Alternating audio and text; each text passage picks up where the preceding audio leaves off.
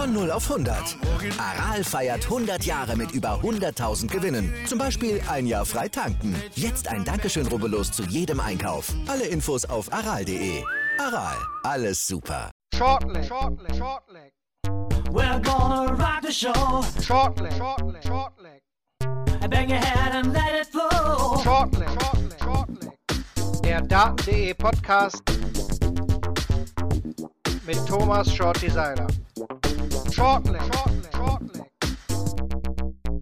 Walisische Festspiele beim World Grand Prix in Leicester. Am Ende schnappt sich Johnny Clayton seinen ersten Ranking-Major-Titel mit einem Sieg gegen Landsmann Gerben Price im Finale.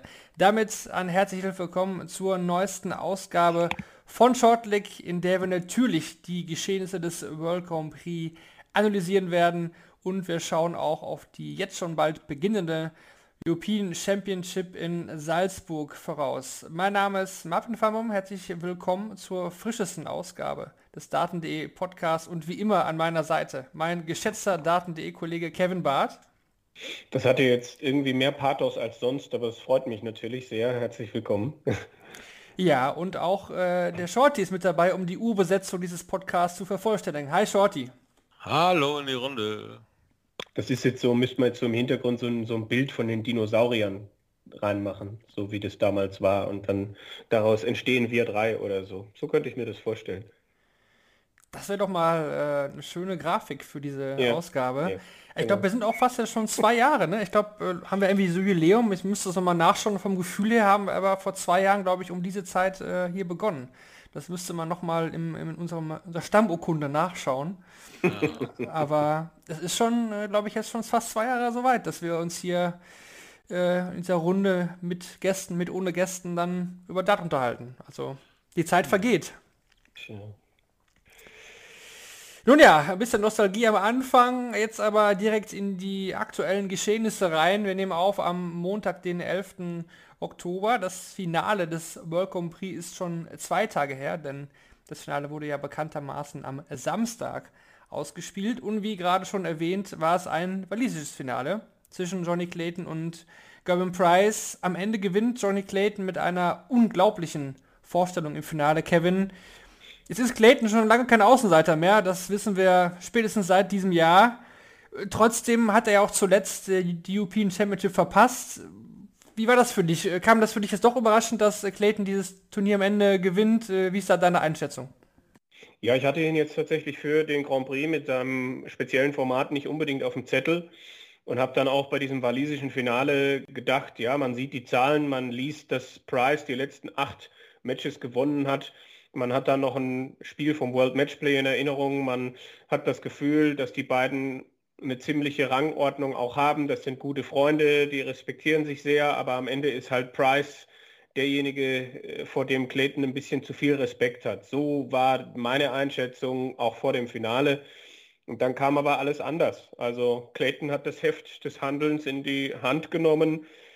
Es lief alles über ihn. Er war der bessere Spieler äh, eine überragende Doppelquote, nicht nur im Finale, sondern im gesamten Turnier und sich dann diesen Sieg verdient. Ne? Price Fehler gemacht. Äh, Ich glaube, im, im ersten Satz kann er das 2-2 machen, um das Entscheidungsleck zu erzwingen. Im zweiten Satz verpasst er im Decider äh, ein 96er Finish.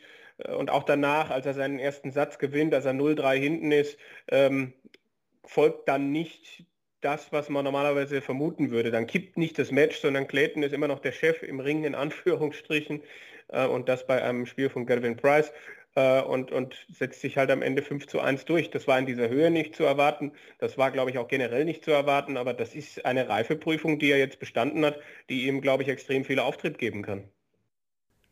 Vor allem der erste Major-Erfolg, der auch fürs Ranking zählt. Ich glaube, das ist ja auch nochmal eine wichtige Nummer, denn bekanntermaßen Premier League Masters sind äh, nette Erfolge, vor allem die Premier League, aber das gibt halt sehr viel Geld, nur halt nicht für die Rangliste. Und darauf kommt es ja auch am Ende an und da ist es jetzt beim World ja so, äh, Shorty, da gibt es ordentlich Asche und das äh, ka- katapultiert, katapultiert, langsam, katapultiert den Johnny jetzt auf äh, Platz Nummer 7 der Welt, hat damit ordentlich äh, Plätze gut gemacht.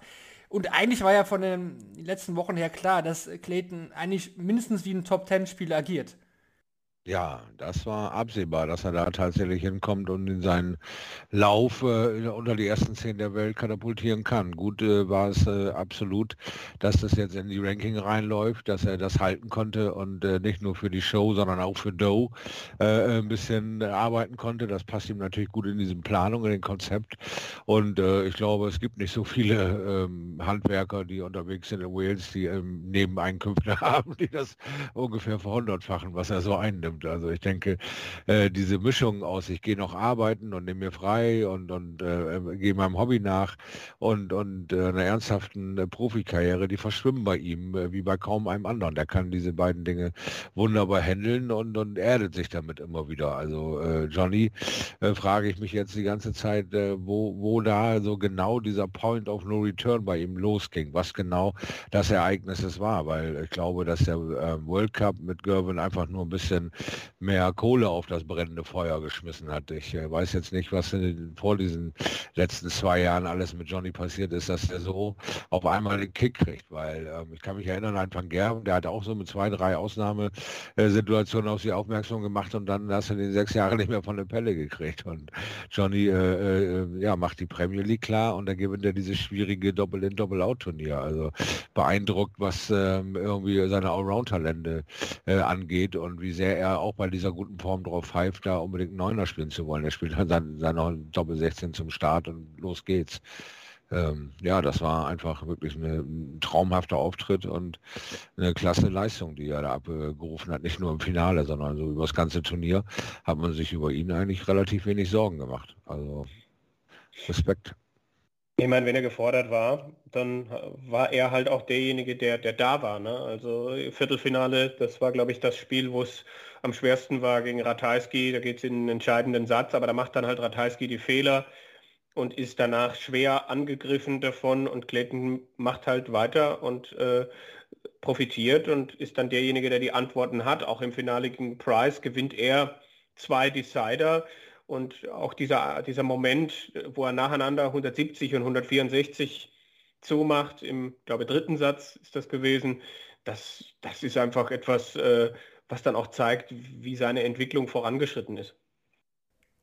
Wie erklärst du dir das, Kevin, dass äh, Clayton da so ins Match auch irgendwie mental ja richtig gut reingegangen sein muss, weil wir wissen ja, die letzten Matches, ich glaube, es waren sieben oder acht gegen alle an Gavin Price. Beim Matchplay war es auch in diesem Jahr sehr, sehr deutlich. Der letzte Sieg war damals äh, ja auf der European Tour, wo Clayton das Ding am Ende im Finale gewonnen hat, das Event. Ähm, wie erklärst du das, dass er da anscheinend ja irgendwas lösen konnte, was zuletzt ja irgendwie ja im Kopf anscheinend eine Blockade war. Beim, beim World Cup lief es jetzt ja auch nicht so, da war es auch trotzdem so, dass er klar die Nummer zwei war, obwohl man hätte meinen können, nach dem Jahr, dass sich das ein bisschen zusammenschiebt, aber ja, trotzdem ist diese Rollenverteilung eigentlich so klar gewesen vor dem Finale.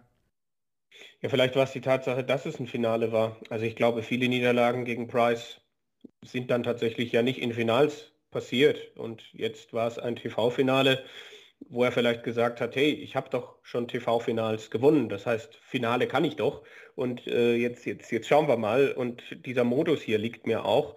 Double in, Double out. Das waren ja beides auch äh, Quoten, die er da das ganze Turnier gemacht hat. Ich glaube, der stand nach dem Viertelfinale bei äh, 65, 66 Prozent äh, Checkout-Quote. Also er hat einfach mit diesem Modus äh, eine Welle geritten und irgendwann hast du das dann auch im Kopf, dass du dann sagst, ja, das funktioniert halt. Und ja, er kassiert dann zwar einen Break direkt im, im ersten Leg, aber er, er, kann das dann auch direkt wieder umbiegen und hat dann das Momentum, dass das, das Price Chancen zum 2-2 in diesem Satz nicht nutzt und äh, macht das dann fertig und also es lief halt von Beginn an auch alles für ihn in diesem Finale. Und da war einfach, glaube ich, auch ein gewisses Selbstvertrauen da, dass er sich in den vier Matches davor äh, aufgebaut hat. Ne? Während Price am Tag davor auch im Halbfinale durchaus ins Schwitzen gekommen war, äh, hat Johnny Clayton gegen Danny Noppert nicht so viel äh, Chaos irgendwie aufkommen lassen. War, war Clayton überhaupt schlagbar, Shorty, wenn er so aufspielt, wenn er so ja einfach so überragend in die Lexe reinkommt? Ja, das Problem ist tatsächlich diese Starting-Quote, hat er eine ganze, glaube drei Legs lang bei knapp 70 halten können und dann ist sie erst äh, unter 50 gerutscht zeitweise. Äh, und diese Dominanz immer wieder auszustrahlen und natürlich dann auch noch diese äh, wunderbaren High Finishes, die ihm da gelungen sind in Your Face äh, von Gervin Price in dem Finale, haben dann dazu geführt, äh, da wirklich den Nimbus äh, herzustellen für dieses Turnier. wann willst du ihn wie schlagen, wenn der weiterhin so konstant jeden Fehler abräumt? Und äh, so durch dieses Turnier fegt, war es irgendwann irgendwie absehbar, dass es nur über Wales laufen konnte. Auf der einen Seite hat Gervin Price mit all seinen Emotionskämpfen gegen das Publikum, mit dem Publikum, die Bitte um Respekt, die, die, die ja, eigene, wirklich gute Körperhaltung. Alleine bei dem Spiel gegen Michael Smith, sein Starting Game war fantastisch von, von der Körperhaltung. Er hat es nicht so, ab, so wild abgefeiert, nicht so aggressiv, hat es mehr dominant äh, aussehen lassen, dass es äh, sein Plan Plan war, dieses Spiel auch sicher zu gewinnen, auch gegen einen Michael Smith, der ja scheinbar wirklich äh, toll performt hat. Ich habe das Spiel gesehen und das war, also es hatte nicht viele Lücken, aber die Lücken äh, hatten dann für Price auch gereicht und er hat sich da relativ äh, stark seine Position gebracht nach dem zweiten Spiel, als er auch mit dem Publikum in der Gange war, äh, sich nochmal zurückkämpfen konnte und dann diese Künstlerpause damit einbaut, neue Wege geht und mit diesem Frust klar zu kommen, dass das Publikum ihn nicht so liebt, wie sie den Johnny Clayton lieben. Also ich ähm, kann mir das nur herleiten, dass es einfach ein bisschen auch an dieser Darts-Community liegt, weil Johnny Clayton beim Darts halt ähm, äh, irgendwie mehr angekommen war als, als diesen Semi-Pro-Erfolg beim Rapki und dann rüberkommen mit der Aggressivität an Bord, äh, zwar Erfolge feiern, aber nie so richtig ankommen in, in, in, den, in den, ja, in der, in der Kreise, die dich heftig abfeiern und wo du dann eben zu einem Star werden kannst. Und da ist Johnny äh, mit seinem äh, längeren Werdegang, mit seinem längeren Kampf äh, um die Spitze irgendwie äh, tiefer eingetaucht in die Sympathiepunkte. Und, und, und äh, ja, das Frettchen ist auch ein, irgendwie ein, ein, lustiger Name, der irgendwie zu seiner Erscheinung tatsächlich ganz gut passt. Und äh, da ist das Format irgendwie runter. Den lieben sie irgendwie mehr. Und das alles irgendwie zu verpacken, war zu viel für Price. Dazu noch das geniale Spiel von Clayton dann, der ganz klar sagt, wie Kevin das so herrlich beschrieben hat, das ist das Heft dieses Finals, das nehme ich in die Hand und schreibe da mein eigenes Spiel. Und das hat er beeindruckend äh, performt. Also es gab keinen Einbruch, es gab kein, kein ähm, oh, oh, verdammt, ich habe Set gegen ihn verloren. Das war einkalkuliert, dass er das Ding nie zu Null gewinnen würde. Äh, er ist cool geblieben, hat weitergemacht, hat an seine Stärken geglaubt und äh, ja, war relativ früh in dem Turnier für mich absehbar, dass es quasi fast nur über Wales laufen kann. Wenn du hier was beschicken willst. Das Thema Gavin Price und Defense finde ich äh, super spannend. Ich möchte da vielleicht mal ein bisschen weiter ausholen und auch den Vergleich äh, zum Tennis ziehen. Denn ähm, das ist mir dann, als ich dieses Finale oder diese, diese Woche auch dann in Leicester gesehen habe, irgendwie auch in den Kopf gekommen. Und zwar äh, für die, diejenigen, die sich ein bisschen mit Tennis auskennen, Novak Djokovic ist vielleicht ja ein bekannter Name. Der hatte ja die Chance in diesem Jahr auch äh, alle Grand Slams zu gewinnen. Also er war auch im Finale der, der US Open, die anderen drei, also Wimbledon, äh, French Open und Australian Open hatte er vorher schon gewonnen. Und da war er auch äh, im Finale und er hat dieses Finale verloren äh, und Djokovic kämpft seit Jahren um die Anerkennung der Fans. Djokovic ist ja seit Ewigkeiten auch jetzt wieder die Nummer 1 der Welt, zwischendurch natürlich nicht, aber seit Ewigkeiten die Nummer 1 der Welt, aber er ist nie so angekommen bei den Fans wie ein Rafael Nadal oder ein äh, Roger Federer. Und da habe ich irgendwie das Gefühl gehabt, dass, dass Price diese Anerkennung auch sucht. Also er ist ja die Nummer 1 der Welt, er ist der aktu aktuelle Weltmeister, aber er wird halt nicht geliebt irgendwie von den Fans, wie er sich das vielleicht gerne, gerne wünschen würde. Vielleicht nicht diese Liebe, aber zumindest mehr Respekt. Das hat er ja auch deutlich äh, eingefordert. Auch andere Spieler haben das eingefordert.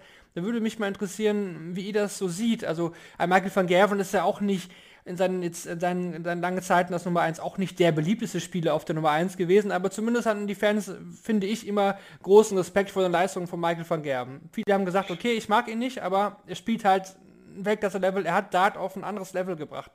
Ein Phil Taylor war natürlich mega beliebt. Natürlich war auch Engländer. Da würde mich mal interessieren, wie ihr das seht. Äh, Price und die Fans und die Suche nach Anerkennung und Liebe, Kevin. Wie ist da so deine Meinung?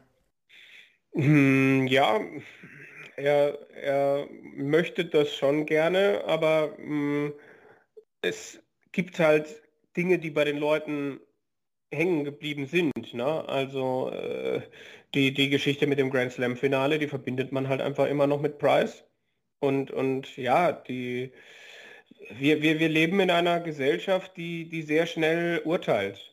Also wo du irgendwas siehst, was dir nicht gefällt und dann äh, bist du da sehr schnell äh, eingenommen und hast da sehr schnell eine entsprechende Meinung. Und äh, glaube, so geht es nicht nur vielen in Deutschland, sondern so geht es eben auch vielen anderen in, in Großbritannien mit, mit Gervin Price. Ähm, dass man da Dinge gesehen hat, die einem nicht gefallen haben und äh, dass man dann schnell eine Meinung hat und dass man dann nur noch die Dinge zulässt, die im Anschluss äh, in diese Schiene eben passen.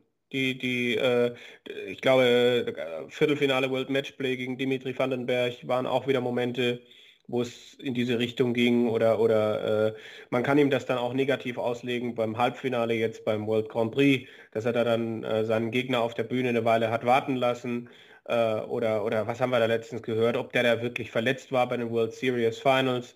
Ähm, ja, die, die Leute drehen sich Dinge so auch hin, wie sie es brauchen. Ich glaube aber auch, dass Price nicht immer unbedingt äh, äh, die, die, die beste Figur macht im, im Umgang mit den Leuten irgendwie. Also ähm, Ne? Ich glaube, glaub, ein, ein Van Gerven wirkt schon noch mal mehr wie, wie, wie, ein, wie ein Sportsmann, der, der nicht irgendwas noch nötig hat. Ich, mein, ich, ich weiß nicht, ob wir da noch drüber reden, dass Danny Noppert gedacht hat, dass Van Gerven hinten da auf dem Teppich stand und er dann aber ganz schnell, also ihm das ganz wichtig war zu betonen, dass er das nicht nötig hätte. Ähm, ja, und bei Price gibt es halt immer wieder diese Momente, wo man so denkt, ja, und, und wenn er es nicht äh, sportlich gewinnen kann, dann versucht er irgendwas anderes und äh, das, das trifft halt äh, viele Leute sofort, die dann, die, die, die gesagt haben, ich habe es dir doch schon immer gesagt und jetzt macht das wieder. Also ja, äh, vielleicht ist es halt einfach seine Attitude, sein, sein, sein, das gehört irgendwie vielleicht zu seinem Spiel dazu. Aber ja, ich, ich kann auf der einen Seite nachvollziehen, dass das die Leute, ähm, dass das die Leute nicht, nicht mögen, dass das die Leute nicht schätzen und dass jedes Mal, wenn sowas passiert, das auch ein Tropfen auf einen heißen Stein ist. Aber auf der anderen Seite, ja, muss sich halt jeder mal fragen, wenn er auf so einer Bühne stehen würde, äh, ob er sich dann da immer einfach nur hinstellen würde und die Pfeile gerade auswerfen würde. Äh, ich glaube, es ist nicht einfach, da mit, mit, mit Emotionen und all dem umzugehen, was da in einem ähm, passiert. Und, und wer ohne Fehler ist, wer für den ersten, ich weiß nicht was, was man da immer sagt, aber es ist halt auch immer sehr einfach, mit Fingern auf Leuten zu zeigen. Also du siehst schon, äh, es ist für mich so ein Für und Wider, äh, wo es für mich jetzt keinen klaren Guten oder keinen klaren Bösen gibt. Am Ende war es ja bei Djokovic auch dann so, dass er das Finale verloren hat, aber irgendwie hatte er auch gewonnen, weil die Fans ihn da zum ersten Mal so richtig im Finale auch siegen sehen wollten. Und er war dann ja auch kurz vorher schon, äh, bevor es zu Ende war, wo er wusste, er wird dieses Finale verlieren, auch am, am Weinen, es kamen ihm die Tränen, das hat man bei Djokovic auch so noch nie gesehen. Also ähm, ein Paul Nicholson hat ja auch mal gesagt, er wäre auch lange der Bad Boy auf der, in der Szene und irgendwann hat er auch nicht mehr ausgehalten. Ne? Also ein Mensch, Scholti, der, der will ja nicht ausgebuht werden. Ne? Also kann Price sagen, was er will, er zieht daraus Kraft, glaube ich ihm auch, äh, glaube ich ihm sogar wirklich. Aber am Endeffekt sind wir ja alle, sind wir alle Lebewesen, die auch irgendwie Zuneigung und Zuspruch haben möchten, oder? Äh, absolut. Und vor allen Dingen für das äh, schon geleistete und äh, für das äh, unwahrscheinliche Drängen ins Rampenlicht, was er gezeigt hat, um diese Position, die angesprochene Nummer eins der Welt und die äh, aktuelle äh, Weltmeisterschaft auch bestmöglich vermarkten zu können, um da auch endlich seinen Geltungsdrang freien Lauf lassen zu können. Er ist kein Mannschaftssportler mehr, er ist jetzt Einzelsportler. Er hat sie alle in die Tasche gesteckt und jetzt ist die Frage nach Anerkennung, nach Liebe, nach Applaus. Und ähm, immer wieder dieser Empfang mit dem vorherigen Boom, das kann dich motivieren, das kann dich auch demotivieren, bis zu einem gewissen Grad. Ihr habt die Beispiele angesprochen, ähm, dieses Bad Boy-Image äh, über Jahre zu tragen und zu pflegen, ist ähm, eine Heidenaufgabe, was einem einfach dann auch den Respekt für Peter Wright und seinen Avatar Snakebite äh, abbringen muss, dass er immer wieder äh, da ist, weil das eben eine Heidenaufgabe ist, ähm, mit diesem Charakter dann auch umzugehen. Alles einfach nicht so ernst zu nehmen, weil also bei all der Verkleidung, all dieser Geltungssucht dann tatsächlich auch als Grinch aufzutauchen oder eben die Situation zu nehmen, was ist gerade in dem Moment los und ich äh, versuche das über meine bunte Kleidung auszudrücken. Es ist ja sind ja auch jedes Mal Statements. Und Gerben Price ähm, hat die Position 1 und, und den Weltmeistertitel in einer anderen Art und Weise genommen und angegriffen, ähm, wie, wie, wie die Engländer das nicht so haben können. Sie reden viel von äh, Tradition, sie reden viel von Nostalgie, von Respekt. Und ähm, wenn jemand in die Szene kommt und sich dann The Iceman nennt, obwohl es eine äh, gute, lange Karriere von äh, einem Sportler mit The Iceman schon in dieser Szene gab und er dann im Interview antwortet keine Ahnung, hatte vorher mit dem Sport nichts zu tun, das wusste ich einfach gar nicht, dass das Alan Warren Little ist, ähm, der dann jetzt auch noch da eine Position bekleidet bei der PDC. Das sind dann so Kleinigkeiten an Respektlosigkeiten, wo der Engländer dann irgendwann auch so sagt, äh, danke, I'm not amused und dann kannst du, glaube ich, auch, äh, weiß ich, brennend auf der Bühne stehen und, und mit Tassen jonglieren, das interessiert dann kein Schwein mehr. Und das ist das Problem. Dieser Weg nach oben, den hat Gervin Price not gentleman's like genommen und da gibt es zu viele verbrannte Erde, dass er da jetzt erstmal viel äh, und lange da oben performen muss, um, um die alle wieder in, in seine Richtung zu ziehen. Er wird sich, denke ich, nochmal eine gewisse Zeit mit ähm, Buchrufen äh, immer wieder auseinandersetzen müssen. Ja.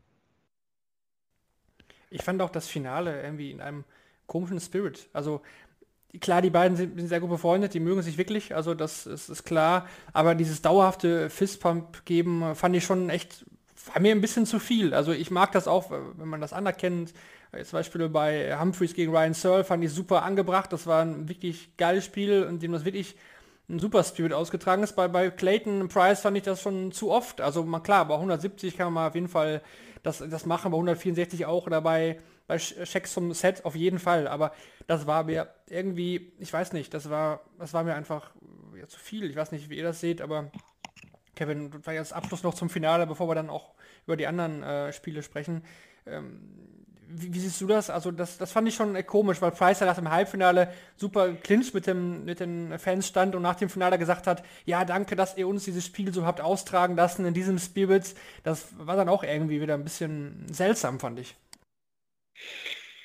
Ja, es, es, ist natürlich dann immer die Frage, was es mit dir macht, wenn du, wenn du das dann so spielst. Also, mm, es, ich, also ich kenne das selber auch aus dem Sport, dass du, ähm, dass da Spieler gibt, mit denen du dich total gut verstehst und wenn du dann gegen die spielst, dann, dann gibt es Momente, wo du es wo schaffst, so zu spielen, dass du ja, dass du alles anerkennst, was der Gegner tut, dass der alles anerkennt, was du tust.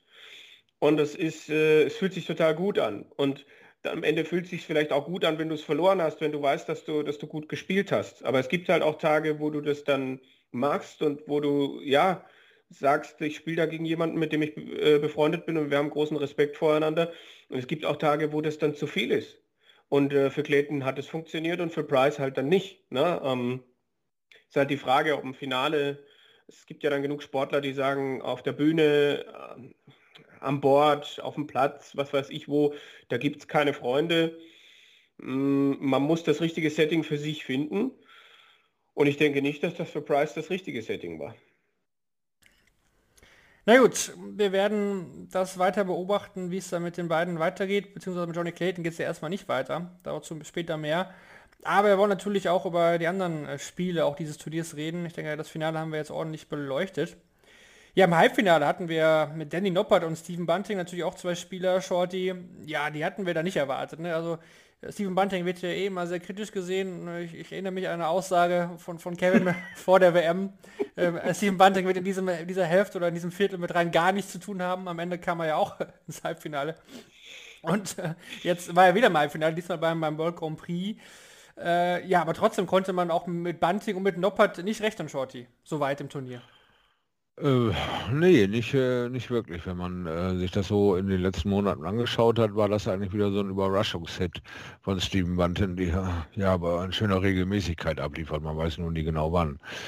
Und Danny Noppert äh, hat äh, für mich gegen Michael van Gerben, wie du es gerade äh, schon erwähnt hattest mit dieser Aussage, Kevin, der hat auf meinem Teppich gestanden oder nicht und dann da sehr dafür gesorgt, nein, nein, äh, ich bin eigentlich so nicht. Und wenn man sich die Agenda von Michael van Gerben äh, zu Gemüte führt, ist er eigentlich immer als fairer Verlierer auch äh, bekannt, der die Hand gibt, der den Respekt anzollt und von der Bühne geht und auch hinterher im Social-Media-Bereich eigentlich eher blame it on me und nicht an, den, an dem Gegner festmacht. Also wäre das für mich auch ähm, etwas zu überzogene Idee, aber Danny Noppert ähm, will aus dem Schatten raus. Er, er will der nächste äh, holländische Superperformer werden und dafür musst du halt auch deine Wegbereiter, Idole, nenn es wie du willst, äh, Leute, die, zu denen man aufschaut oder die, die man einholen will, du musst sie dann irgendwann auf links drehen und dann mit der Aussage und äh, dann nochmal Gespräche in der Pause und das dann halt nicht äh, in, in, in, quasi einer Fremdsprache für beide in Englisch, sondern in schön in Holländisch, können die sich anfrotzeln, machen und tun. Man weiß dann auch, wie welche Betonung gesetzt ist und was wirklich tatsächlich Tacheles geredet wurde oder nicht. Äh, also hat man schon eingestellt, dass sie nicht Friede, Freude, Eierkuchen waren. Aber ich fand, ähm, das hat so gezeigt, dass er, dass er äh, für den nächsten Schritt bereicht ist, äh, äh Danny Noppert. Hat auch gute Ergebnisse eigentlich abgeliefert. Also ähm, äh, überraschend Halbfinale definitiv ja, aber nicht unberechtigt. Gute Spiele abgeliefert und äh, zu Recht hereinmarschiert. Ein stark aufspielender mit einem völlig äh, neuen Body Language äh, ausprobierenden Ian äh, White nochmal zügeln können, weil der hat ja da auch ähm, eigentlich komplett anders gespielt, als man ihn so erwartet, wie man ihn so kennt, mit einem ganz neuen äh, aggressiven Ansatz. Vielleicht kann Kevin uns da noch ein bisschen was zu sagen. der Kevin, der, der die Körpersprache so gut sehen kann. also, naja, also äh, Ian White, äh, da war halt die Verletzung da, ne? Äh, die, die, mh, die, unter Schmerzen gespielt und so weiter und, und dann endlich jetzt schmerzfrei gewesen. Ich glaube, das hat ihm einen ziemlichen Push gegeben und, und äh, äh, es ist schön dann auch zu sehen, dass er, dass das Ian White, glaube ich, in so gewisse Sachen dann auch reinwächst, dass dann so langsam auch, wenn dann alles für ihn passt, wenn dann die Schmerzen weg sind, dass dann äh, auch die TV-Bühne nicht mehr das, das große Problem für ihn wird. Also glaube, das Viertelfinale gegen Danny Noppert hat er nicht verloren, weil da irgendwie wieder äh, Muffensausen oder, oder äh, mentaler Zusammenbruch oder irgendwas da war. Es war halt einfach ein, ein, gutes Spiel, wo Noppert einfach noch mal ein bisschen besser war, einfach noch mal ein bisschen konsequenter die Startdoppel getroffen hat, äh, in den entscheidenden Momenten äh, ein paar gute Finishes mehr gespielt hat. Aber ich glaube, Ian White wird es schaffen, äh, die richtigen Dinge, die richtigen Schlüsse äh, aus diesem Turnier zu ziehen und, und ich glaube, das kann ihm schon auch jetzt wieder, wieder einen Boost geben. Ne? Dieses, es, es ist, glaube ich, wie wenn Spieler dann irgendwie weiß ich nicht, Vater werden und dann sagen, ja, und das gibt mir auch, also ich glaube, für eine gewisse Zeit kann, ne, Clayton kann jetzt durch den Grand Prix äh, Titel gewinnen, äh, so einen richtigen Push kriegen äh, und äh, Ian White jetzt vielleicht auch dadurch, dass er jetzt erstmal einfach wieder dieses Ding hat, hey, ich kann schmerzfrei spielen und äh, ich, ich habe auch, also er, er, hat ja dann auch jetzt da wieder äh, dazu ähm, davon gesprochen, dass er gesagt hat, ich gehöre unter die Top 10 und ich komme da jetzt wieder hin und das ist halt so ein Selbstverständnis. Äh, vielleicht hast du das gemeint, Shorty. Äh, das habe ich jetzt von Ian White bislang auch noch nicht so oft mitbekommen. Also ich habe ihn, ich habe ihn hin und wieder auch mal äh, getroffen, äh, wo, er, wo er mir dann zugerufen hat, oh, Ian White is gonna win the tournament this weekend. Und dann habe ich nur gesagt, uh, maybe. Also es war halt dann einfach irgendwie so ein bisschen Geflaxe, aber äh, da, da hat jemand dann, glaube ich, schon ein gewisses Selbstverständnis äh, entwickelt und das finde ich gut, weil äh, also Ian White hat, hat auch, ist auch jemand, der in meinen Augen mehr Anerkennung verdient hat, äh, als, er, als er bislang bekommen hat. Naja, und er ist ja klasse in dieses Turnier gestartet, ne? 2-1 ja. über Gary Anderson. Äh, das war, obwohl, obwohl, obwohl, das war wohl, also da muss ich immer, das war wohl das Nicht-Match des Turniers. also, also Anderson gegen White, es hat sich mega gezogen, das war für mich das, äh, das schlimmste Match des, des, Turniers, ganz ehrlich. Also hatte ich mir, ja, ist so. Also ich bin Anderson-Fan, ist ja bekannt. Also ich mag Gary Anderson echt gerne. Können wir darüber reden, dass es bei dem ja aktuell auch gar nicht läuft, aber das war echt nicht so schön, das Spiel. Also, äh, dass er das gewonnen hat, natürlich. Am Ende hat es gewonnen und die zweite Runde war auch gegen Labanauskas 0-2 gedreht. Mhm. Äh, mhm. Ja, aber trotzdem, äh, es waren jetzt auch nicht so, ich finde es auch, okay, war jetzt ein Viertelfinale, aber ich fand es auch nicht, dass White so krass gut gespielt hat. Also hm. Da waren andere dabei, zum Beispiel Ryan Searle, der auch im Viertelfinale war, der mich deutlich mehr überzeugt hat. Das ist nur, aber, aber nur, nur mein, meine Meinung. Ja, ja, aber, aber im Viertelfinale fand ich dann, ist, ist Ryan Searle echt, echt äh, die, das, das Benzin ausgegangen. Ja. Und dann auch die Körpersprache. Ja, also, ja, was, äh, ich, also ich sehe es ja nicht, aber äh, die Kommentatoren haben ja oft, haben ja, äh, die englischen Kommentatoren haben ja über nichts anderes irgendwie geredet oder ist zumindest immer wieder gebracht, äh, dass er quasi das ganze Spiel mit dem Kopf geschüttelt hat. Und, und äh, das sind halt auch so Dinge, wo ich so denke, hey, junger Kerl, erstes Mal im Viertelfinale von einem Major-Turnier und das kann doch nicht das Mindset sein. Das, das, also, natürlich, ja, ihr seid ambitioniert, äh, ihr erwartet viel von euch allen, Profispieler, aber, aber ähm, äh, ja, es ist halt jetzt die Frage, was er daraus macht, ne? wie er das jetzt analysiert, äh, ob, das, ob das so ein Michael Smith 2.0 wird, weil er hat jeden Grund und jedes Recht, mit diesem Viertelfinale zufrieden zu sein. Okay, bisschen Glück gehabt, Dimitri nutzt vier Matchstarts nicht, aber Searle hat ein gutes Spiel gemacht und hat eine, eine super zweite Runde gespielt. Und, und, im Viertelfinale hat er sich selber geschlagen. Und das, das fand ich, also, äh, äh das war, fand ich echt, weiß nicht, da habe ich mir so viel von erwartet, von dem Spiel, auch von Searle noch. Und, und natürlich äh, muss er da im Viertelfinale nicht das abliefern, was er in den ersten beiden Runden gespielt hat. Aber die Art und Weise, das, das äh, hat mich ein bisschen ratlos zurückgelassen. Ja, ja, auf jeden Fall. Ich wundere mich manchmal nur auch, äh, wie dann über Steven Bunting gesagt wird, ah, es ist jetzt der beste Steven Bunting seit, seit Ewigkeiten. Das ich, hören wir ja auch immer wieder. Ja? Steven ja, Bunting genau. 3.0, Steven Bunting 4.0, 5.0. Ja, ich, ich finde es interessant. Gut, Bunting dieses Jahr natürlich wirklich ein, ein Sieg auf der Tour, dieses Halbfinale, WM-Halbfinale. Natürlich die letzten Jahre ja. nicht geliefert, ne? Klar. Und ja. in, in White wollte ich jetzt auch nicht äh, kaputt reden. Nur fand ich halt auch nicht, dass er hier überragend gespielt hat. Nur er war halt mal da und im TV hat es oft auch nicht geklappt. Ne? Das ist ja. ja. ja. Ich glaube halt, dass es für ihn ein Katalysator sein kann. Und Bunting, ja, das, also zwei Halbfinals in zwei TV-Turnieren innerhalb von äh, zehn Monaten dann zu spielen, also wo dann ja auch eine gewisse Pause zurück äh, dazwischen liegt, wo man nicht sagen kann, er hat das Momentum mitgenommen oder so. Ähm, der, bei dem es ja zwischendurch, glaube ich, auch nicht so gut lief. Der dann halt aber diesen Titel jetzt wieder hatte und der jetzt dann im Halbfinale, also er, er dann auch die, das richtige Maß, den richtigen Weg gefunden hat, um sich da äh, dann wieder in die richtige Richtung äh, zu kämpfen. Also ich, ich habe da echt hohe Anerkennung, auch, ähm, auch wenn ich jetzt nicht glaube, dass äh, Bunting jetzt äh, weiß ich nicht, in die Top 10 wieder marschiert. Ja, gegen Gurney war es in Runde 1 zum Beispiel auch sehr gut. Also das äh, mhm. definitiv. Also das will ich auch gar nicht äh, bestreiten.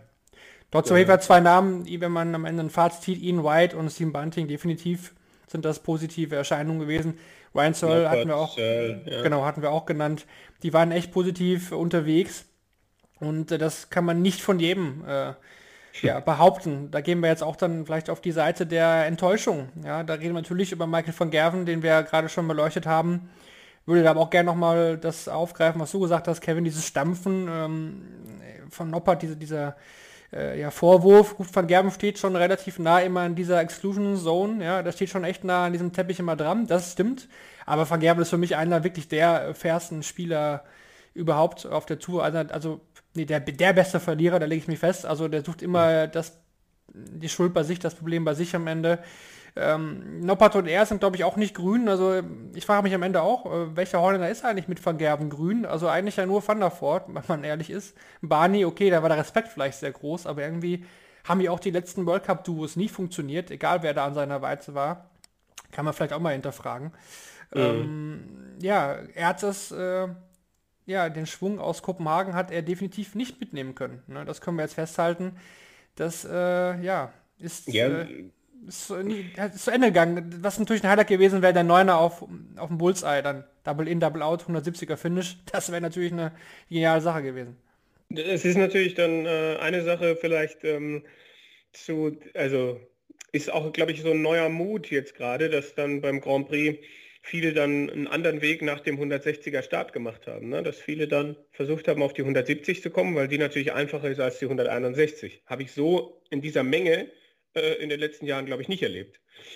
Und das andere, Van Gerven, ja, es gibt ja Leute, die sagen, mh, Dart sei ein Ego-Sport. Ich meine, da wird mich jetzt Shorty wahrscheinlich korrigieren, der schon viele Doppel, viele Teambewerbe gespielt hat.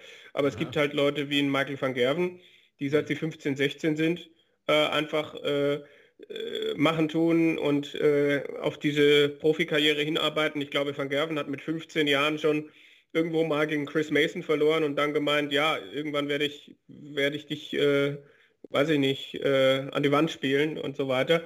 Also für, für gewisse PDC-Spieler ist, glaube ich, Dart einfach sehr, sehr sehr egomanisch und es funktioniert, für, hat für Van Gerven, glaube ich, immer gut funktioniert, ähm, nur auf sich irgendwie zu gucken. Ähm, und jetzt ist halt das Problem so ein bisschen da, wo es bei ihm nicht gut läuft, bräuchte er vielleicht halt auch ein funktionierendes Team um sich herum. Ja, er hat Modus Sports als Management, aber ganz ehrlich, beim Modus, ich, ich glaube, die Spieler kann man gar nicht zählen, die da überall in, in dem Team unter Vertrag stehen. Das heißt, so ein Teamgebilde, wie das vielleicht bei Sportsman Management bei McElkin entstand, äh, entstehen kann, entstanden ist, das ist, äh, das, das, das, das geht beim Modus nicht. Und ähm, Van Gerven bräuchte vielleicht jetzt auch ein funktionierendes Team um sich herum. Und das hat er nicht, weil er es vielleicht auch nicht will. Aber das kann dann schon auch ein Faktor sein. Äh, äh, war ein interessanter Anstoß, Marvin. Da habe ich jetzt gar nicht, also jetzt, wo du es gesagt hast, fing die Maschine bei mir so ein bisschen an äh, zu rattern, weil ähm, es ist schon, schon auffällig, ne? dass, dass, dass äh, äh, wenn man ihn dann auch danach fragt, Van Gerven in Interviews, hast du, ähm, wenn es darum geht, um diese Spieler, die sich von Coaches haben helfen lassen, äh, hast du dir das, hast du das auch mal gemacht, wo man ganz genau weiß, dass, dass es Zeiten gegeben hat, wo Van Gerven auch Hilfe von anderen in Anspruch genommen hat, wo Van Gerven viel mit Barney gearbeitet hat, mit, mit anderen. Und dann sagt er halt sowas wie, ja, nee, ich bin die Nummer eins der Welt, also als er das noch war, ich brauche das nicht, äh, ich bin der Beste, wo ich dann halt auch so denke, es täte halt auch mal in gewissen Momenten ein bisschen gut, ein bisschen wieder mehr äh, Bodenhaftung irgendwie zu haben, weil sonst kann es halt passieren, dass einfach ähm, es dann irgendwann the loneliest place ist, weil, weil alle dann so sagen, naja, du, du wolltest ja nie und jetzt musst du halt mal gucken, wie du da rauskommst. Und wir haben echt nichts dagegen, wenn du da drin bist, wo du jetzt gerade bist, weil wir wissen, wie du spielen kannst, wenn du äh, on top bist und, und deine, deine Ego-Show abziehst. Also Price ist zwar, hat zwar jetzt aktuell eine gewisse Dominanz, aber er kommt nicht an das heran, was Van Gerven vor Jahren gespielt hat. Price hat es auch jetzt verpasst, wieder einen Meilenstein zu setzen, indem er seinen Titel verteidigt, indem er den Leuten zeigt, ich bin unangreifbar, ich bin, ich, ihr müsst echt irgendwie gucken, wie ihr mich schlagt. Clayton hat jetzt gezeigt, man kann Price schlagen und man kann ihn sogar, man kann ihm richtig wehtun. Es gibt keinen Spieler, der gerade unschlagbar ist. Und Van Gerven, ja, macht sich halt, oder hat sich, hat sich etwas aufgebaut über die Jahre, was vielleicht ein Markenzeichen war, aber jetzt wird es halt zum Problem. Entschuldigt die lange Ausführung. Vielleicht, vielleicht ist klar geworden, was ich meine. Nee, kannst du noch mal ein bisschen ausführen. nein, ja. nein, natürlich nicht. Nee, äh, danke dir. Ich, äh, fand ich es interessant, wie du das aufgegriffen hast, auch nochmal von mir. Soweit habe ich dann zum Beispiel auch nicht gedacht, ne? Mit Modus und McElkin und so. Das, das ist ja schon was anderes. Äh, da können wir vielleicht direkt einsteigen auch nochmal. McElkin, Dimitri Vandenberg ist ja vielleicht aktuell auch Shorty. Nicht da, wo er aktuell sein möchte. Also spielt jetzt nicht so ein schwaches Jahr, aber vom Gefühl her fehlt ihm aktuell irgendwas, oder?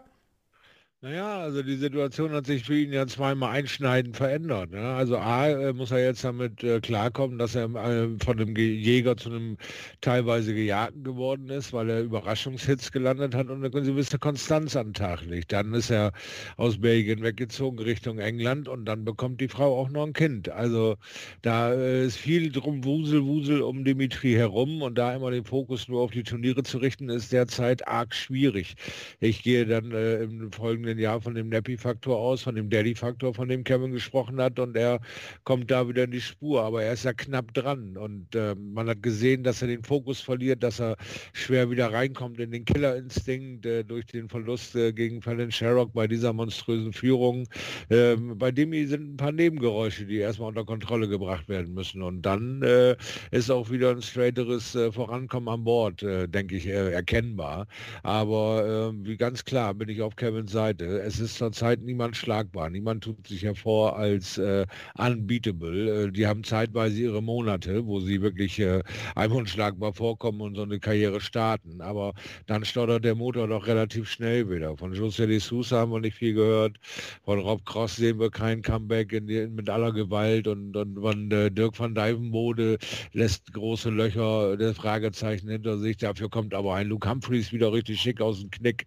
Wir warten äh, weiterhin Chin, da passiert nichts. Also es ist ständig hüben wie drüben. Der eine wird ein bisschen besser, der andere wird ein bisschen schwächer, aber so am Ende stehen wir jetzt da bei einem 32er Turnier mit, mit ja, sagen wir mal 16 Tipps, die äh, einlaufen könnten in so ein Finale.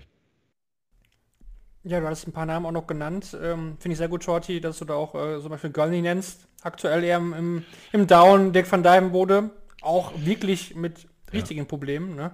muss man auch so festhalten. Der kommt aktuell gar nicht mehr aus dem Quark. Und äh, ja, auch die beiden Schotten, ne? Also Peter Wright, gut. Äh, aber Wright finde ich irgendwie, weiß nicht, wer das sieht, irgendwie nimmt er das hin, finde ich. Also bei dem habe ich das Gefühl, das kann auch schon jetzt bei der European Championship wieder so sein, dass Wright das Turnier mhm. gewinnt. Ja, bei, ja, Gary, genau, genau. bei, Gary, Anderson ist es aber so, der gut, der ist nicht dabei, klar, der wird es nicht gewinnen, aber der spielt einfach auch gar nicht mehr sein Level. Ne? Also er kommt auch mit diesem, ich trainiere nicht, äh, ich habe keine Spielpraxis, äh, er kommt so nicht mehr weiter. Also es ging vielleicht ja. vor vier Jahren, aber jetzt geht es aktuell gar nicht mehr und dann endet das so wie gegen Ian Wright in einem katastrophalen Match. Ähm, ja, also klar, Anderson war im Finale der WM, er ist immer noch äh, sehr weit oben in der Rangliste, weil er auch ja, große Turniere weit bestritten hat, aber aktuell für mich gar kein Anwärter mehr auf irgendwelche große Titel. Ne? Du meinst also, Gary Anderson wird mit, mit nichts mehr irgendwas zu tun haben in nächster Zeit? Nee, das, das glaubt, nee, da, ja, das würdest du mir jetzt gerne äh, so interpretieren. Ne? Du möchtest, dass ich das sage. Ich sag's aber nicht, weil bei Anderson habe ich immer trotzdem dann immer noch so einen Rest, äh, Restfunken, wo ich denke, ja, was ist, wenn der explodiert, dann spielt er alle in, in, den, in den Wahnsinn. Das hatte ich bei Bunting ja. zum Beispiel nicht. Also wenn Anderson wirklich mal ein wirklich gutes Match erwischt, dann kann er wirklich aktuell, wie ihr alle sagt, äh, jeden schlagen, weil keiner sich so auftut, dass er unschlagbar wäre. Aber ich sehe es einfach gerade nicht kommen. Ne? Ich, ich, ich finde es halt auch so schade, dass man einfach, also dass, äh, dass es so viele Spieler gibt, bei denen man so denkt, ja, was die, was die heute, also was sie gestern gesagt haben, das ist äh, heute schon nichts mehr wert. Also mhm. ging ja dann auch darum, dieses, äh, dass, dass Gary dann gesagt hat, äh, ja, ähm, ab, ab 2021, da will ich nochmal richtig angreifen, da will ich nochmal richtig äh, viel trainieren, nochmal richtig investieren und mit Ryan Searle, ja, mit Searle trainiert er dann halt mal irgendwie ein, zwei Wochen vor dem Turnier und das war's dann aber. Also wo ich so denke, ja, man, wen, wen kann ich denn da aktuell noch ernst nehmen? Ja, wir nähern uns immer mehr dieser Tatsache, dass es die Tagesform entscheidet. Ne? Dass sie alle irgendwo jetzt wieder aus so einem Level sich einreihen und dann geht es um die Tagesform. Das kannst du quasi vielleicht im Practice Room dann nochmal einschätzen, wer gerade genau sein Spiel erwischt oder seinen Touch hat oder seinen Easy Day hat. Aber so sind es einfach unwahrscheinlich viele Favoriten, die auch aus dem Stand mittlerweile sehr hoch springen können. Ne? Mhm. Sehr hoch. Ja, interessant. Ne? Aber ist ja gut für uns, wir tippen eh immer schlecht. Also Good Price hatten wir weit getippt, aber, aber Clayton hatten wir ja auch jetzt in der Vorschau wieder gar nicht auf dem Schirm. Wahrscheinlich fällt es dann gleich bei der European Championship genauso aus. Ja. Ähm, Peter Wright hatten wir jetzt, äh, glaub, ich hatte ihn auf jeden Fall als Sieger genannt. Ich Shorty hat ja auf Price gesetzt, ich weiß gar nicht mehr, Kevin. Ich war auch bei Wright, ja, ja. ja das ging ja auch in Runde 1 schon ziemlich äh, schnell dann äh, vorbei. Äh, Glenn Dowland, das war auch noch erwähnt, das, äh, oh, das ist richtig schlimm, ne? Also 58er Average, das sieht jetzt auch beim Wurfstil immer schlechter aus, das wird nicht besser. Oh, da mache ich mir Gedanken. Also da mache ich mir nicht nur Gedanken, was, äh, was die nächsten Turniere angeht, sondern generell, ob das überhaupt noch mal was wird. Also ich, ich weiß halt nicht, was passieren muss, dass da noch irgendwas wieder kommt. Also boah. ist halt die, die, die ist halt die Frage, ne? Also es kann ja dann nicht mehr nur diese Covid-Geschichte gewesen sein, ne?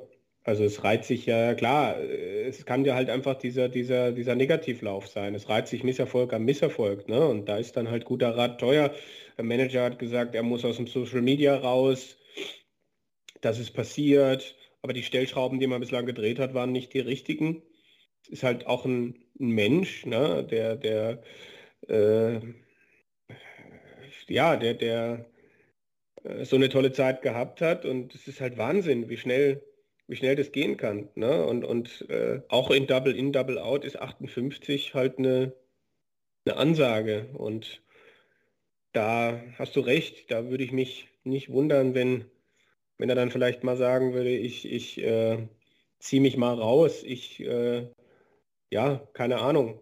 Ich meine, die, die Entscheidung dann den, den Job aufzugeben, ich weiß gerade gar nicht mehr, wann hat er den aufgegeben, schon relativ bald, glaube ich, nachdem er die Tourkarte geholt hat. Hm, ist halt die Frage, ob ihm da eine Routine wieder besser tun würde oder also es ist für mich halt total schwer da reinzugucken, weil es eigentlich ein sehr bodenständiger Typ ist, in dessen Umfeld eigentlich, glaube ich, auch vieles äh, gut ist und ja, was da an Bord passiert ist, wenn du jetzt auch sagst, der Wurf sieht nicht mehr so gesund aus, Schwierig. Ja, welche Schrauben kann man da drehen? Also es tut natürlich weh, klar. Ist auch ein sympathischer Kerl. Ähm, Das ist aber natürlich auch gerade kein Gegner mehr.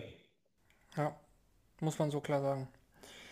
Ja, dann müssen wir natürlich auch noch über die beiden deutschsprachigen Teilnehmer reden, auch wenn wir da leider nur zwei Spiele zu besprechen haben. Ich fange mal äh, bei dir an, Shorty, und äh, möchte mit dir über das Spiel von Gabriel Clemens reden. Er hatte gegen Vincent van der Voort sein Auftaktspiel. Das war ein Spiel, wo wir vorher gesagt haben, ja, das kann er gewinnen, geht er vielleicht sogar als kleiner Favorit rein. Das hat er das ähm, 2 zu 0 verloren, mit jeweils 2 zu 3 in den Sets dann. Ähm, ich bin ehrlich, ich habe Van der Voort nicht so stark erwartet. Vor allen Dingen, was Dublin anging, mh, war der ja auf der Doppel 20 super stark, auch, auch am Ende der Lecks. Ähm, ja, wie, wie fällt da dein Fazit aus? Also Gabriel hat sicherlich nicht das abrufen können, was er kann. Ist vielleicht aktuell so sein Niveau auch, ähm, wenn man da auch nochmal ehrlich ist. Aber wie, wie fällt da dein Fazit aus zu, zu dieser Auftaktniederlage? Wie schätzt du das ein?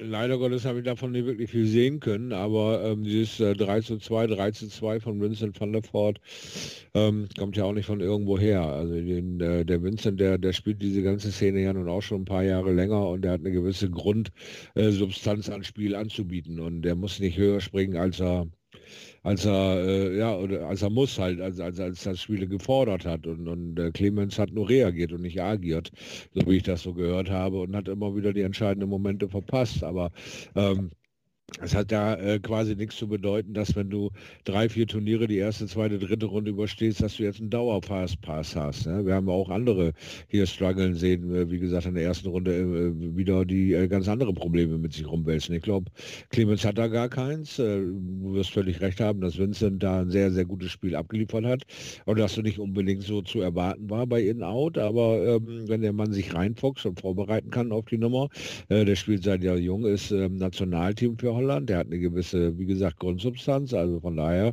äh, muss man den immer mit auf Rechnung haben. Das äh, musst du ja aber bei den PDC-Turnieren generell. Ich glaube tatsächlich, ähm, auf eurer Seite steht tatsächlich Glenn Durant als, als einzige Fahrkarte, weil der zurzeit gar nicht zu sich selbst und zu seinem Spiel findet. Und das sehe ich äh, mit, also absolut genauso. Da ist zurzeit so der Ofen aus, äh, dass das äh, vielleicht das einzige Ding wäre, was relativ safe ist zu gewinnen. Äh, aber für Gaga war in dem Spiel halt nicht mehr als diese beiden Lecks über über und dann ist das halt so. Mund abputzen, weitermachen. Wir haben jetzt ein neues Wochenende. Äh, ist, also, der Turnierkalender dreht sich weiter. Also da sollte er jetzt halt nicht zu viel Zeit dran verschwenden. Einfach wieder dran arbeiten, sich fürs nächste Jahr neu zu qualifizieren. Kevin Mensur, 2 zu 1 verloren gegen Dave Chisnell, hatten wir vorher gesagt, ist so ein 50-50 Match. Mensur kann natürlich mit dem Rückenwind aus äh, Gibraltar da an äh, ja, war, war auch irgendwie mehr drin, aber im Endeffekt war Schüssel irgendwie schon für mich einen Ticken besser. Ja, ich glaube, Menso hat nicht das gespielt, was er spielen kann. Also da waren halt einfach viele kleine Fehler dann da. Den ersten Satz muss er nicht verlieren. Da verpasst er vier Leckdarts. Äh, Im zweiten ist, ist äh, Chizzy gut unterwegs. Im dritten legt Mensur vor schafft das Break, um dann einzubrechen und dem Gegner halt irgendwie das Feld zu überlassen. Also äh, ja, gerade mit diesem Break im Rücken im Entscheidungssatz müsste eigentlich auch Menso die Erfahrung haben, das, das vielleicht nach Hause spielen zu können. Äh, Chizzy hat es nicht schlecht gemacht, aber äh, ja, Menso hatte auch äh, zu viele Fehler drin in, in all seinen Bereichen, so in allen Spielbereichen, wo er dann, glaube ich, im, im zweiten Leck des äh, dritten Satzes äh, Probleme hat, überhaupt dann reinzukommen mit, dem, mit den Startdoppeln. Mm, es ist schade, dass ihn das jetzt wieder so ein bisschen ausbremst. Es, es wird jetzt sehr spannend zu sehen zu sein, äh, was er dann daraus jetzt macht, wie es jetzt weitergeht. Ne? Äh, vielleicht ist das ja die perfekte Überleitung mit dem Heimturnier jetzt in Salzburg, die Europameisterschaft.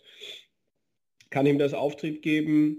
Das hat ihn in der Vergangenheit auch schon gehemmt, wenn er Turniere zu Hause gespielt hat. Also ich glaube, seine Bilanz bei Turnieren zu Hause ist bis auf wenige Ausnahmen, ja, er hat in Österreich auch schon einen Titel gewonnen und stand einmal im Halbfinale, aber ansonsten gab es da auch, glaube ich, schon genug Erstrundenniederlagen. Da bin ich jetzt sehr gespannt. Äh, das ist jetzt gerade so ein Schiff bei Mensur, das äh, an einer Abzweigung steht und jetzt bin ich sehr gespannt, welche er dann nimmt. Auf jeden Fall werden wir jetzt sofort darüber reden. European Championship noch das, das Thema. Zwei Stelle Fragen noch an euch, damit wir den World Grand Prix auch äh, abschließen können. Ähm, Match des Turniers, was war für euch Match des Turniers? Ich habe schon für mich ähm, gesagt, das war für mich Ryan Searle gegen Luke Humphreys. Mhm. Weiß nicht, wie ihr das sieht. Äh, Kevin, willst du da dein Match des Turniers vielleicht offenbaren? Ähm, das äh, sieht bei mir ähnlich aus, äh, muss, ich, muss ich gestehen. Ich bin jetzt gerade mir überlegen, ob mir noch irgendwas anderes einfällt. Hm, ne, die beiden, die haben sich ordentlich gegeben. Ne? Also ich, ich glaube nicht, dass, dass, ich, dass ich da was finde, was ich irgendwie ansonsten in den Ring werfen würde.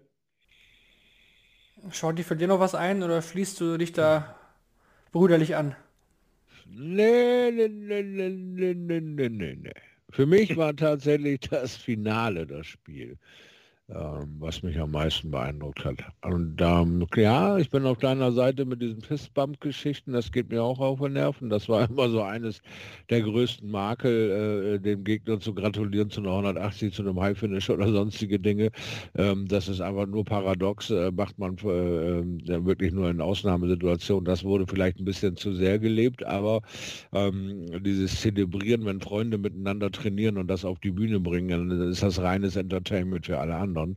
Ähm, das äh, war für mich klar sichtbar und äh, haben die beiden sehr, sehr gut ähm, ausgedrückt. Also ähm, ja, äh, für mich das Spiel dieses Turniers war tatsächlich das Finale. Grundsätzlich fand ich das Niveau für Double In, Double Out echt vernünftig. Also ich glaube, wir hatten schon Jahre, wo es dann auch im Viertelfinale oder Halbfinale mal richtig Ausreißer nach unten geben konnte. Man muss ja den Average immer mit Vorsicht genießen, aber ähm, es gab auch schon Jahre, wo du den Eindruck hattest, das Turnier kommt dann doch überraschend für manch einen und der Double-In, Double-Out-Modus funktioniert gar nicht. Ja, 100er Average hatten wir von Gavin Price gegen äh, Michael Smith in Runde 1. Ja, Bunting 99 ja. einmal ja. gespielt, soweit ich das weiß. Ja.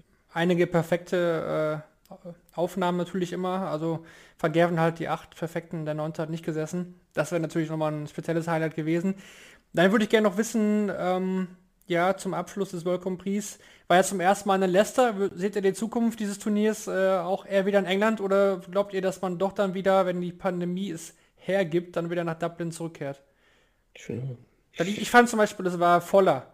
Also man hat ja schon in Dublin schon mal gehabt, dass die Zweitrundentage so Montag, Dienstag, Mittwoch so mal mäßig besucht waren. Waren jetzt auch nicht so stark besucht in Leicester, aber vom Gefühl her war da mehr los, fand ich.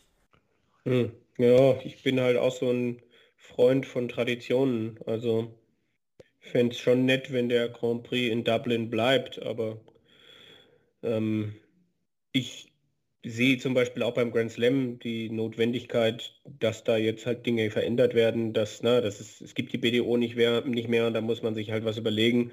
Und wenn sie das beim Grand Prix machen wollen, dann auch. Ähm, also dann, dann, dann ist das so. Ich glaube, ich wäre jetzt äh, nicht der Erste, der da irgendwie auf die Straße gehen würde, wenn das passiert. So, ich finde es wichtig, dass man ein Turnier mit so einem Modus, mit so einem speziellen Modus auf jeden Fall im Kalender hat und das ist eine, ähm, na, das ist eine entsprechende Bedeutung dann irgendwie auch im Kalender genießt und äh, weiterhin ein Major-Turnier bleibt und man nicht irgendwann denkt, wir spielen nur noch straight in, double out. Also wir hatten, glaube ich, schon mal darüber geredet, auch in anderen Podcasts, ähm, dass es dass die PDC da durchaus mal kreativer sein könnte. Und der Grand Prix ist eines der wenigen exotischen Formate.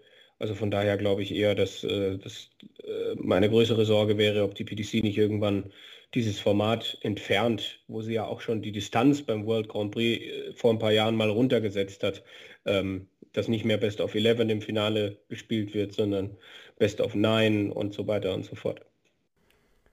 Ja, über das Standing des Welcome Prix äh, zwischen den anderen Majors werden wir definitiv nochmal in dieser extra Ausgabe reden. Wir kündigen es schon lange an, aber wir werden den Lutz Wirkner einfach mal bald dann hier einladen und reden wir mal drüber. Vielleicht machen wir auch eine, eine schöne Community-Folge raus, wo ihr auch Vorschläge äh, geben könnt. Was, was könnte für euch gestrichen werden? Was wollt ihr gerne sehen? Man schaut, ihr hat ja auch schon einige Ideen da mit Cricket in, in den Hut äh, geworfen. Ja, da werden wir auf jeden Fall mal schauen, dass wir da echt mal dann eher so im nächsten Jahr nach der WM so ein bisschen wie das Loch entsteht, dass wir da dann nochmal äh, gesondert drüber sprechen.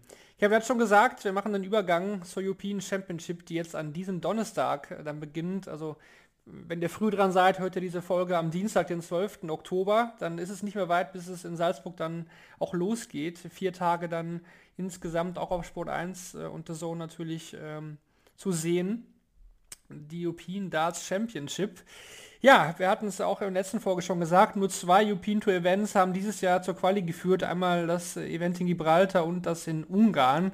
Und äh, das führt auch dazu, dass zum Beispiel eben Johnny Clayton nicht mit dabei sein wird. Also der World Grand Prix-Sieger, der kann hier dann nicht für Aufruhe sorgen. Hat dann eher ein bisschen Couchzeit zu Hause und kann sich das Ganze von der Ferne ansehen. Menso an zwei gesetzt, hat das Kevin auch schon äh, erwähnt, an Nummer 1 gesetzt ist eben Gavin Price.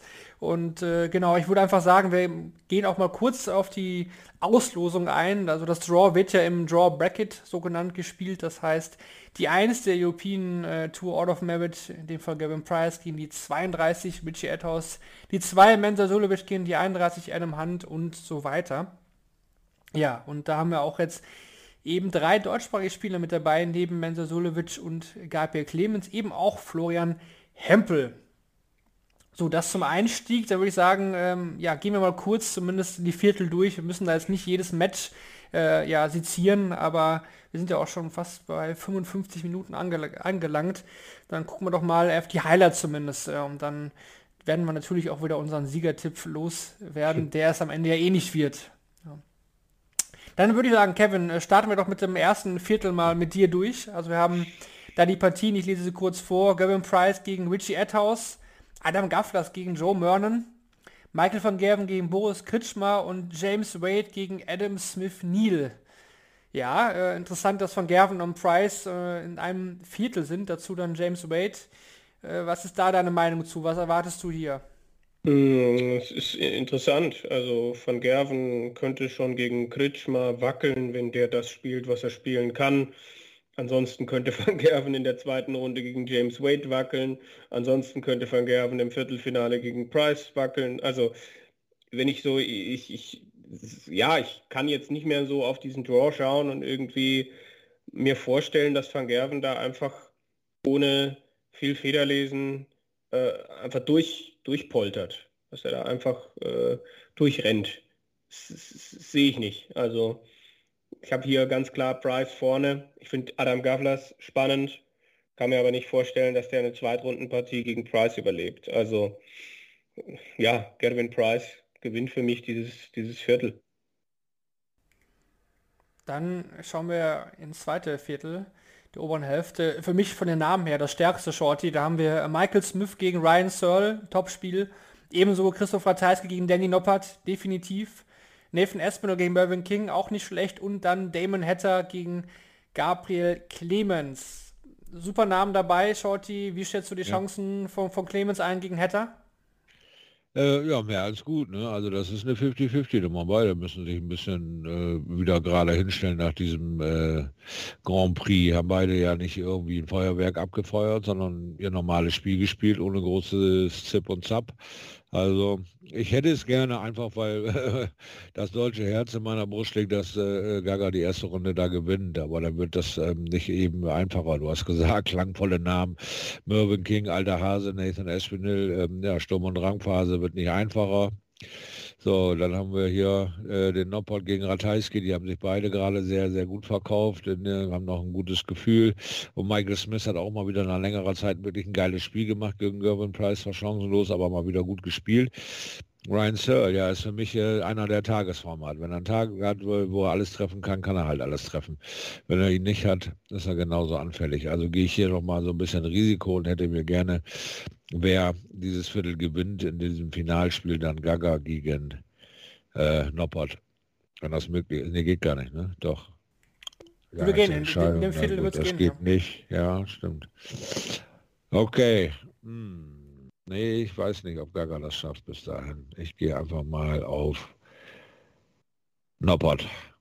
Gewinnt für mich das Viertel. Mhm. Kevin, kurz von dir, ganz kurz. Äh, äh, Clemens, Gabriel gegen Damon Hatter. Puh, weiß nicht. Ich, ich sehe ich seh Hatter leicht vorne. Ähm, einfach, mh, mm, weil, weil, ja, Gaga müsste mal wieder im TV ähm, die eine oder andere Runde überstehen. Das ist äh, seit, seit seinem Aus in den letzten 32 bei den UK Open. Äh, wenn ich ihn da gesehen habe, hat er mir nicht gefallen. Ähm, da äh, bin ich momentan ein bisschen skeptisch. Dann untere Hälfte, angeführt von Menzo Sulovic gegen Adam Hunt. Ich denke, da sind wir uns fast einig, dass er da schon Favorit ist, aber Adam Hunt hm, darf man nicht unterschätzen. Dann äh, Peter Wright gegen Florian Hempel natürlich für den Flo ähm, auch keine einfache Aufgabe. Wright auch der Titelverteidiger, also da äh, ist es sicherlich nicht einfach. Und zudem haben wir Simon Whitlock gegen William Borland und Joe Cullen gegen Ted Evans. Cullen hätte man auch noch als äh, einer der negativen Gesichter beim World Grand Prix äh, nehmen können. Ja. Na, ich ganz vergessen. Ähm, ja, was sagst du zu den beiden Matches mit deutschsprachiger Beteiligung, Kevin? Ja, Mensur gegen Adam, Adam Hunt. Ich glaube, das kriegt er hin. Und dann, tja, Flo Hempel wenn der das spielt, was er spielen kann, wenn er es schafft, unbekümmert da auf der Bühne zu sein, frech zu sein, dann ist da was möglich. Aber ich sehe, ich sehe es jetzt schon so, dass Wright bei der European Championship jetzt wieder zurückkommen kann und äh, das Gegenteil von dem tut, was er beim Grand Prix abgeliefert hat. Ich sehe Wright wieder sehr weit. Ich sehe Wright auch dieses, dieses Viertel gewinnen.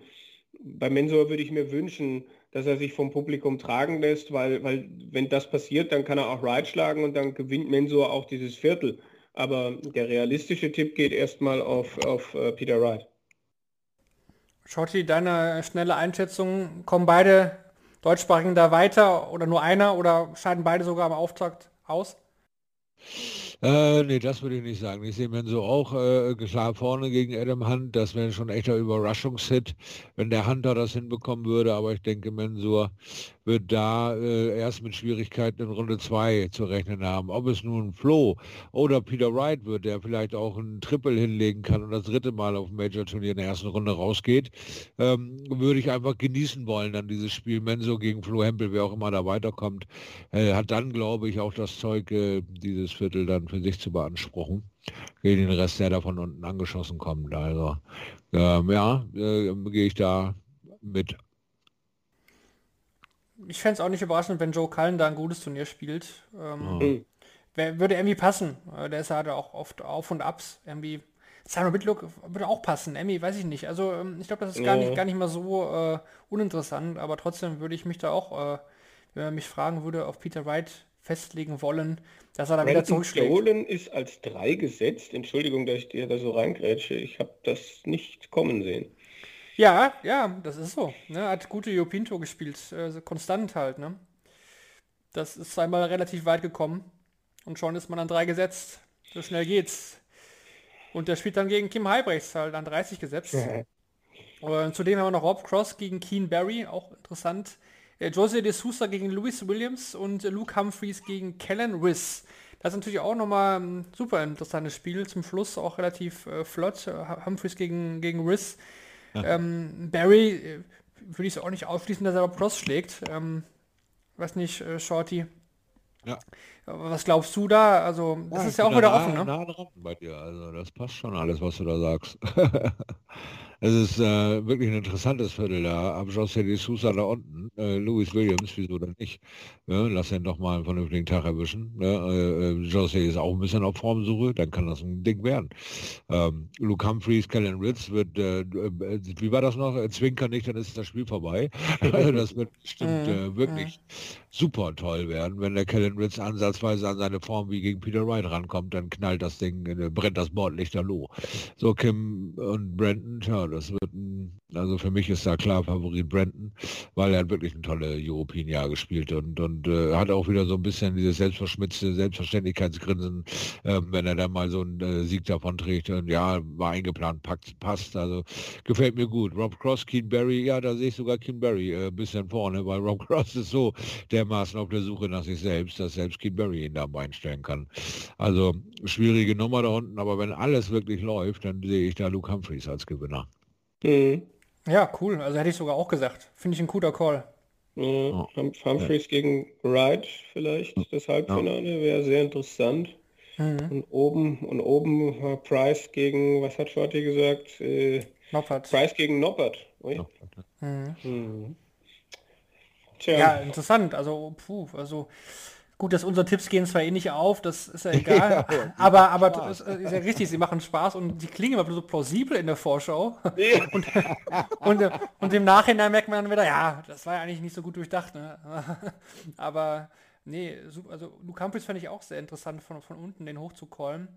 Aber wir können jetzt ja nicht wieder sagen, dass das Finale der Price gegen Wright wird. Das ist ja da, das wäre ja Quatsch. Ja, ich glaube, ich glaube, äh, tja, ich wollte eigentlich auf Peter Wright gehen, dass er das Ding gewinnt, aber ich glaube, ich, ich, ich würde halt auf Luke Humphries gehen, ne? Ich würde halt jetzt sagen, vielleicht wird ja Luke Humphries Europameister.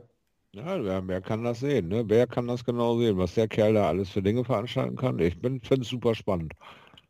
War ja schon bei den UK Open Finale. Aber wärst du Hm. mega überrascht, wenn er in der Runde 1 gegen Kylan Riss verliert? Äh, nein. Das war als, Gegen, als Gegenprobe, hat man doch in Mathe auch immer früher gemacht, ne? Ja, ist das jetzt ein neues Kurzformat bei, bei Daten.de? Die Gegenprobe mit Professor Marvin VDB.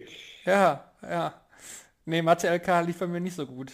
Deswegen Ich streichen hatte nur das. Grundkurs. Nee, aber fand ich spannend. Nee, hast du natürlich recht. Kellen Rills kann auch Luke Humphreys schlagen. Ähm, tja, ich, ich bleibe jetzt mal bei Humphreys, aber es ist einer der verrückteren Tipps, die ich gehabt habe. Ich glaube, der letzte Verrückte war Mervyn King beim World Matchplay ins Halbfinale zu tippen, auch wenn ich da der Meinung bin, es hätte ja klappen können. ne? Der letzte verrückte Tipp von Shorty war Darren Webster, aber das ist auch schon, das ist auch schon länger her. Den greifen wir immer wieder auf. Hier auf den Dwarf. Wo ist der überhaupt abgeblieben? Ja, Ja. das Spiel noch, ne? Ranglistenposition. Hat die eine auf der Pfanne? Kann ich raussuchen, ja, aber das dauert. Da muss man weiter scrollen. Fleißaufgabe für nächste. Aufgabe. Wo ist der? Ja, ich glaube, ich glaube, ich habe ihn bald. Nein! Äh, Oder guckst du jetzt, Kevin? Okay. 53, da habe ich ihn. Oh, er ist also noch im Töpfchen drin. Naja, mal gucken. Mal sehen, wie das Rennen so für ihn läuft, ob er sich noch äh, vielleicht sogar durch irgendeine Hintertür ein Qualiturnier oder so für die WM hinstellt. Ich würde es ihm gönnen. Ich finde ihn einfach reines Entertainment. Da wird es. Ende November wieder den Reste-Rampe-Qualifier geben, wie ich ihn lieb finde. Und, äh, Oh, böse, böse. wo dann, und wenn die PDC wieder so frech ist, ein, das in European und äh, UK aufzuteilen, wenn dann zwölf Europäer um zwei Plätze spielen, dann ist der Name in meinen Augen Programm. Naja, das sind ja noch ungelegte Eier. Wir haben ja noch ein paar Majors bis dahin. Ja, vielleicht äh, qualifiziert sich Darren Webster auch für den Grand Slam. Es gibt ja den offenen Qualifier. Ah, Das ist eher was für Joe Mernon. Ja, sowas. so, solche Leute kommen da durch. Da wird man sich eh wieder ärgern am Ende. Aber egal. Äh, ja. Da sind wir durch jetzt. Ist jetzt, Ja. glaube ich, nicht Jetzt, mehr jetzt, viel. jetzt wird's Zeit. affig, genau. Jetzt, jetzt, wird's, äh, jetzt äh, werden wir ulkig hier. Das wird, wird Zeit, dass wir dann äh, die Türen schließen für diese World Grand Prix Analyse und die Forscher auf die European Championship. Ähm, genau, ab Donnerstag alles auf Sport 1 der Zone, PDC TV. Schaut da, wo ihr mögt. Ähm, ja, Shortleg gibt es dann wieder nach den World Series of Darts Finals. Also wir machen wir dann. Genau, kurz Pause. Denn es gibt keine direkte Analyse vom European Championship. Wir nehmen dann die Proto-Turniere noch mit, die dann direkt folgen. Und auch die World Series of Darts Finals. Und dann bereden wir diese beiden TV-Turniere plus die Proto-Turniere, die bis dahin gelaufen sind, in einer weiteren Folge von Shortleg. Für heute sind wir durch. Ich danke fürs Zuhören wie immer. Hat äh, wieder Spaß gemacht. Ich hoffe, ihr konntet was mitnehmen und dann freuen wir uns äh, auf das nächste Mal. Danke euch an Kevin und an Shorty. Ja, Ja. hat, hat, hat immer Spaß gemacht. Äh, Ein paar lustige Witze waren auch dabei heute. Und dann, ja, hören wir uns beim nächsten Mal wieder, wenn es wieder heißt Shortleg, der Daten.de Podcast. Macht's gut. Ciao. Ciao, ciao. Tschüss.